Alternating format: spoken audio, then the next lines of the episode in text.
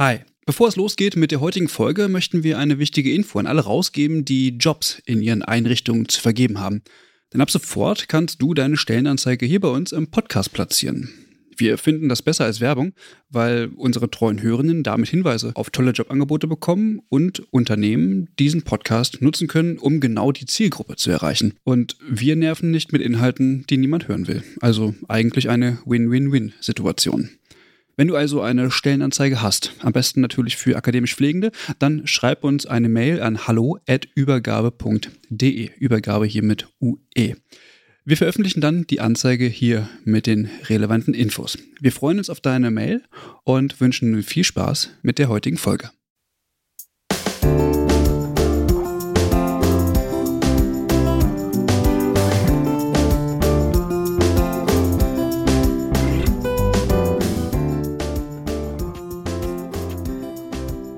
So, hallo und herzlich willkommen zur Folge 64 des Pflegeupdates. Die letzte Folge im Jahr 2023 steht vor der Tür. Ähm, ich bin heute nicht allein, ich habe den Lukas mit dabei. Hallihallo Max, ich bin ein bisschen stimmlich angeschlagen, aber ich hoffe, es geht für die nächsten ja, 10, 15 Minuten. ich denke mal, das klappt schon. Michelle ist heute entschuldigt. Ähm, sie ist im neuen Jahr dann wieder dabei.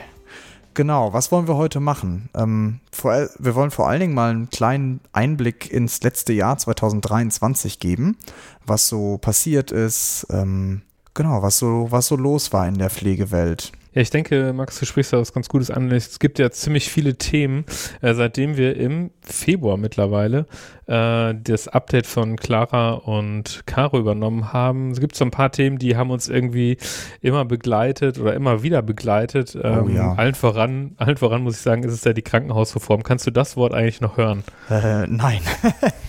22 Folgen hat sie uns gefühlt begleitet. Äh, tatsächlich haben wir seit Februar 22 Folgen veröffentlicht. Wir waren auf dem Junge Pflegekongress in Bochum live. Äh, Lukas, du warst ähm, mit den anderen auch noch auf dem Deutschen Pflegetag. Auch da haben wir live berichtet. Ähm, ich finde, wir hatten eine ganze Menge auf dem Schirm und ähm, ja, lass uns doch vielleicht einfach mal zusammenfassen, was so passiert ist. Ja, sehr gerne. Also mein persönliches Highlight, wenn ich das mal einfach vorwegnehmen darf, ist definitiv, du hast es gerade schon angesprochen, der Deutsche Pflegetag gewesen. Ähm, ich habe es ja, glaube ich, schon ein paar Mal gesagt, jetzt auch im Podcast und auch in den ähm, äh, Live-Folgen äh, vom Deutschen Pflegetag. Ähm, es macht einfach unglaublich viel Spaß, diese ganzen ähm, Menschen dort kennenzulernen und zu sehen, dass ähm, viele Leute ja auch in unserer Berufsgruppe Dinge bewegen wollen, auch schon Dinge bewegen und ähm, sich vieles auch, auch wenn es natürlich viele Baustellen gibt, sich einiges und vieles auch ja zum Positiven entwickelt, wenn man das so sagen kann. Ja, ich glaube, wenn man da mal ein bisschen in die, in den Distanzblick von oben geht, dann muss man sagen, es passieren natürlich Dinge im Moment in der Pflegelandschaft. Ähm, für mich persönlich natürlich nicht schnell genug, ähm, aber zu behaupten, es würde sich gar nichts tun, ich glaube, das ist auch nicht richtig. Das glaube ich auch. Also wir können ja mal so ein paar Sachen rausgreifen. Finde zum Beispiel das Pflegestudium Stärkungsgesetz, da haben wir auch oft drüber gesprochen in diesem Jahr mein, da muss man ganz klar sagen, ähm, da wurde jetzt einfach auch etwas korrigiert, was mal, ja, was politisch ein Fehler gewesen ist, nämlich dass man dann die äh, Pflegestudierenden, dass die eben keine Ausbildungsvergütung oder keine Vergütung bekommen in dem Sinne. Das ist jetzt korrigiert worden und ich finde, das ist auf jeden Fall ein deutliches Plus in diesem Jahr gewesen auf der, ja, auf der, auf der positiven Seite, wenn man so sagen will. Dem würde ich mich auf jeden Fall anschließen. Und ähm, ich bin noch mal gespannt, wie sich das auf die äh, Einschreibungsraten quasi der ähm, berufsbegleitenden, nicht der berufsbegleitenden, sondern der primär qualifizierenden Studiengänge auswirkt. Ich glaube, dass das durchaus, ähm, ja, dass da jetzt was passieren könnte. Also viele Leute haben ja sich bewusst gegen ein Studium entschieden, ähm, aus diesem Grund, weil eben das, das finanzielle, der finanzielle Aspekt echt kompliziert war. Ja, das denke ich auch. Und vielleicht ist es auch für einige Hochschulen und Universitäten jetzt irgendwie auch ein Anstoß zu sagen, ähm, wir bieten das an, ähm, wir bauen das auf und ich ja, denke, man wird es vielleicht nächstes Jahr noch nicht so sehr sehen können, aber sicherlich in den nächsten Jahren, wie du gesagt hast, wird man da sicherlich auch eine Bewegung sehen können in den ja, Abschlusszahlen des Pflegestudiums insgesamt und auch in dem Angebot der Pflegestudiengänge.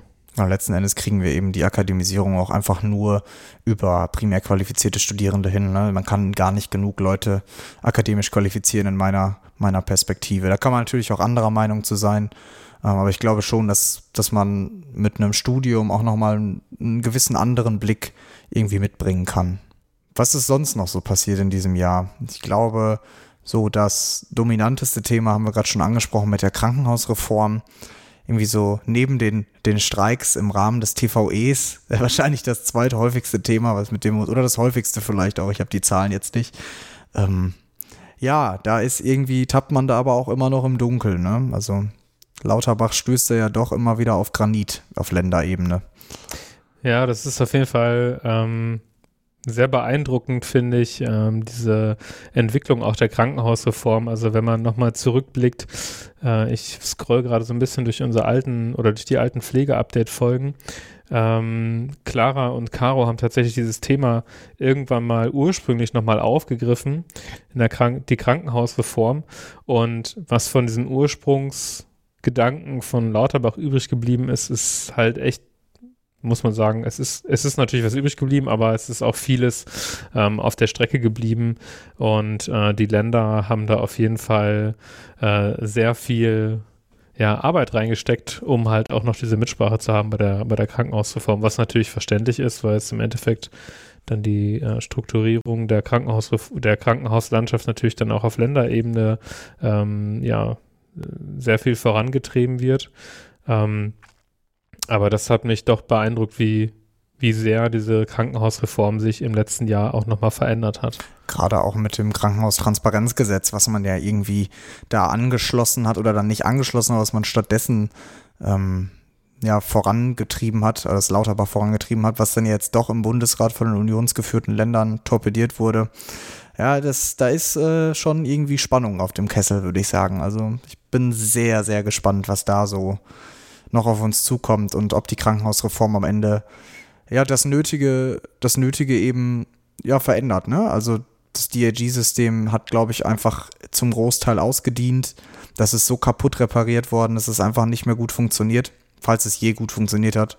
Hm. Ähm, ja, ich glaube, dass da Zeit für was Neues ist. Und gerade die Krankenhausplanung auf Länderebene ist auch immer so ein zweischneidiges Schwert, finde ich, dass man es hat nicht nur Vorteile, dass man 16 verschiedene Krankenhausplanungen hat in Deutschland, glaube ich. Nein, gerade in Grenzgebieten. Das ich auch nicht. Das glaube ich auch nicht. Und ähm, man hat das, das Thema hat sich ja auch so ein bisschen diese Landtagswahlen, äh, die wir auch begleitet haben in Hessen und in Bayern, hat sich ja auch so ein bisschen mit reingezogen. Und ähm, ich grad, finde, gerade da bei den Landtagswahlen hat man ja auch gemerkt, wie ja emotional aufgeladen eben auch so ein Thema sein kann, ne? wenn es dann eben tatsächlich die Menschen vor Ort betrifft, die Angst haben, dass die Krankenhäuser geschlossen werden. Ähm, da finde ich, ähm, es ist einfach sehr interessant, wie, oder auch, wenn man sich die, die Gesundheitsminister anguckt in den Ländern, worauf die dann eben auch natürlich achten müssen, dass ja tatsächlich einzelne Standorte auch erhalten bleiben, weil eben sonst die Wählerinnen und Wähler äh, ja ihnen, sag ich mal, den, den, ich will nicht sagen, den, den Hahn abdrehen, aber ähm, naja, schon halt äh, dann mal sehr deutlich sagen, äh, dass es so natürlich nicht geht, ne? Und dass die Leute dann da auch ganz klar mit Ängsten konfrontiert sind. Und da äh, kommen wir vielleicht auch so ein bisschen zu, was kommt im nächsten Jahr. Also wir haben wieder Landtagswahlen im nächsten Jahr, dieses Mal in den ähm, ostdeutschen Bundesländern. Und da darf man auch sehr gespannt sein, ähm, ja, was da pflegepolitisch überhaupt noch Thema sein wird, wenn man so will. Ähm, ich glaube, von Pflegekammern braucht man da im Moment gar nicht sprechen und auch gar nicht träumen. Da geht es, glaube ich, um ganz grundsätzliche Dinge, die bei diesen Landtagswahlen entschieden werden. Und äh, da werden wir auf jeden Fall auch ein Auge drauf haben. Wo wir jetzt gerade Pflegekammern angesprochen haben, ich finde sehr, sehr bemerkenswert, ähm, wie gut die Pflegekammer in NRW ähm, Öffentlichkeitsarbeit leistet und wie viel da jetzt auch schon passiert ist. Ich meine, wir haben in rasend schneller Zeit eine Weiterbildungsordnung entworfen in NRW. Das ist, ich finde das schon ein ziemliches Tempo, was da vorgelegt wird, gerade auch wenn man es mit den anderen Kammern ähm, oder Kammer, Kammerprozessen vergleicht. Das ist schon NRW hat da mit der, mit der Anschubfinanzierung, glaube ich, auch wirklich ja, gut, äh, gut, gut umgegangen sind die damit bis jetzt, würde ich sagen. Und man hat irgendwie alle an den Tisch bekommen und mit Sandra Postel haben wir auch wirklich eine sehr, sehr gute Kammerpräsidentin. Grüße an der Seite. Ähm, ja, ich finde das sehr cool. Ähm, ich bin froh, dass wir jetzt die Pflegekammer in NRW haben und ähm, bin gespannt, was uns da auch erwartet. Ja, definitiv. Man darf auf jeden Fall gespannt sein, was so die nächsten großen Themen sind, die Pflegekammern generell bearbeiten. Wir haben ja dieses Jahr gesehen, ähm, wurde sich mal zu der Leiharbeit ähm, geäußert, von den Pflegekammern ja auch geschlossen auf dem Deutschen Pflegetag. Ähm, Leiharbeit auch irgendwie ein Thema, was uns sehr begleitet hat dieses Jahr. Das ähm, muss man ja schon so sagen. Und ich bin gespannt, wie sich Pflegekammern ähm, auch in Zukunft zu dem Thema ähm, internationale ähm, Fachkräfte positionieren werden. Ähm, ich habe jetzt heute noch eine Nachricht gelesen, dass in Rheinland-Pfalz tatsächlich äh, die Pflegekammer äh, jetzt involviert ist, das Sprachniveau von ähm, internationalen Pflegekräften ähm, ja, zu prüfen oder zu überprüfen. Es wird irgendwie so gemacht, dass es da wie so Simulationssituationen gibt, ähm, wo man sozusagen die Fachsprache im Endeffekt ab abfragen kann oder prüft. Aber das ist ja bei internationalen Pflegekräften, muss man ganz klar sagen, eben nicht nur das Sprachniveau, sondern hängt ja so viel dran. Und ich bin gespannt, welche Rolle ähm, ja da auch eine Selbstverwaltung in Zukunft spielen wird und wie sich da auch eine Berufsgruppe, hm, sage ich mal, in so einer Kammerversammlung oder in den Kammerversammlungen, die da sind, auch positionieren wird. Das finde ich ist ganz, ganz spannend. Und Dann kommt was auf uns zu, ja. Ja, und wo du sagst, was noch passieren wird bei den Pflegekammern, ähm, äh, Rheinland-Pfalz ist ja NRW so ein bisschen voraus, aber NRW wird jetzt, glaube ich, zu Beginn des Jahres anfangen, ähm, an der Berufsordnung zu arbeiten. Und auch das wird für Pflegekräfte in NRW ein, ein wirklicher Meilenstein sein, wenn man eine Berufsordnung äh, im Laufe des Jahres dann beschließen wird. Das finde ich auch sehr, sehr gut. In Baden-Württemberg, dann ja auch mit der Neugründung der Kammer, auch da werden wir natürlich ein Auge drauf werfen. Äh, da gibt es ja auch schon eine Folge mit ähm, Peter Koch von der, ich glaube, vom Errichtungsausschuss. Ähm, genau, die könnt ihr euch im Übergabe-Podcast anhören. So ist es. Max, ich habe mir eine kleine Sache ausgedacht und zwar äh, ein bisschen geklaut bei einem anderen Podcast, dessen Namen ich jetzt nicht nenne.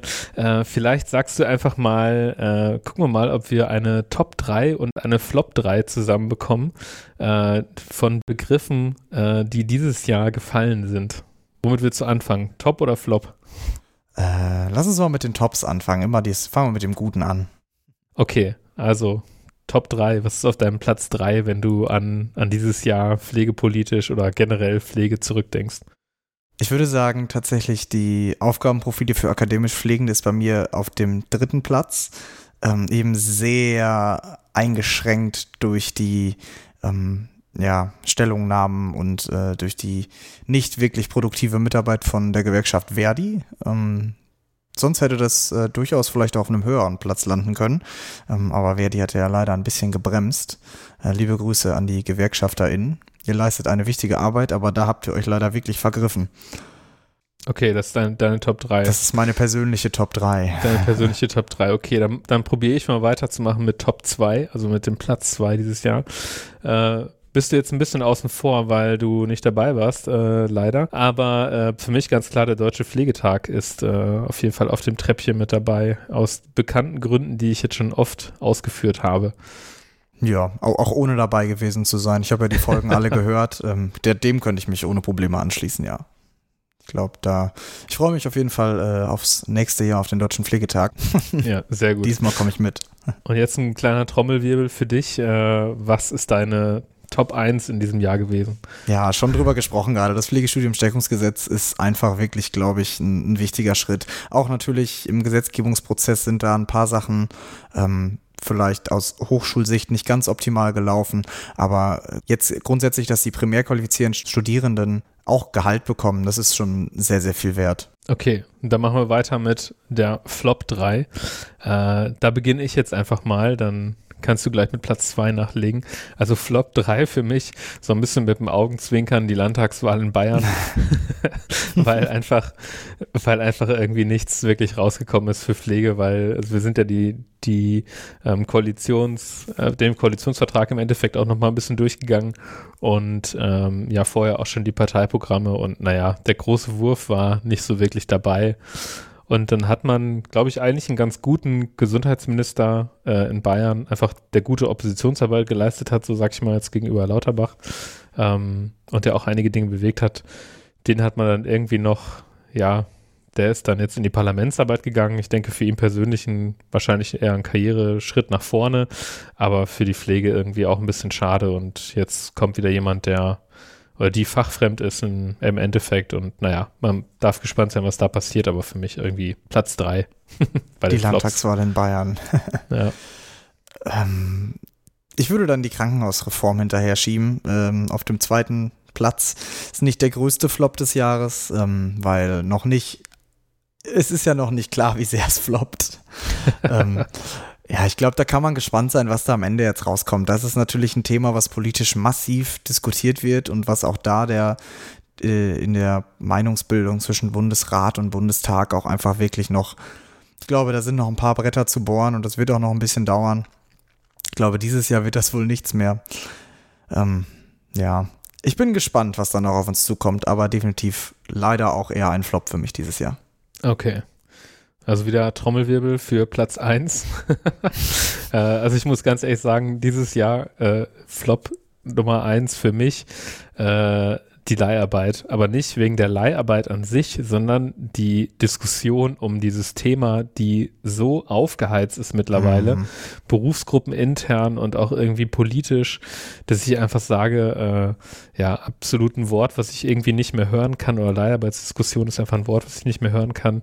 Und ich glaube, ähm, ja, man sollte da als Berufsgruppe auch sehr vorsichtig mit sein. Ähm, sicherlich hat jeder oder jeder auch schon mal gute Erfahrungen gemacht, auch schon mal vielleicht nicht so gute Erfahrungen gemacht, aber im Endeffekt ist das nicht das Problem, was uns in die Situation von, in der die Pflege jetzt steht, irgendwie reingeführt hat, sondern, wie sagt man immer so schön, ein Symptom des Ganzen. Ja. Ähm, deshalb ist es für mich irgendwie mittlerweile die Diskussion komplett übergekocht und ich glaube, man sollte da mal ein paar Schritte von Abstand nehmen und dann kann man da sicherlich im nächsten Jahr auch nochmal neu drauf gucken. Genau, ab nächstem Jahr nennen wir Leiharbeit dann Arbeitnehmerüberlassung, dann musst du das Wort nicht klingt, mehr ertragen. Dann klingt es gar nicht mehr so schlimm. Oder man kann neue Suppe kochen damit. Okay. So ähm, ja, ich glaube, die Top und Flop 3 sind damit abgeschlossen. Ähm, wir haben mal einen kurzen Überblick über das vergangene Jahr gegeben. Wir haben ins kommende Jahr schon mal ein bisschen vorausgeschaut, ähm, wo wir uns ja das erste Mal am 13.01 ungefähr, ne, nicht ungefähr, sondern ziemlich genau am 13.01. wieder hören. Genau, wir genießen die Weihnachtszeit und Silvester. So ist es. Und wir freuen, also ich kann nur sagen, ich freue mich schon aufs nächste Jahr. Ähm, ich denke, du auch, oder? Ich freue mich auf jeden Fall auch auf nächst, aufs nächste Jahr und ähm, ich denke, wir sprechen auch im Namen von Michelle, dass wir an dieser Stelle sagen, wir wünschen euch allen eine ja, besinnliche Adventszeit, ähm, schöne Feiertage und kommt gut ins neue Jahr. Und wir hören uns. Genau, ich hoffe, die heutige Folge hat euch, auch wenn sie etwas anders war als sonst, trotzdem Spaß gemacht. Und äh, ich kann mich Lukas nur anschließen. Ich wünsche euch eine schöne Weihnachtszeit und wir hören uns. Ciao. Tschüss.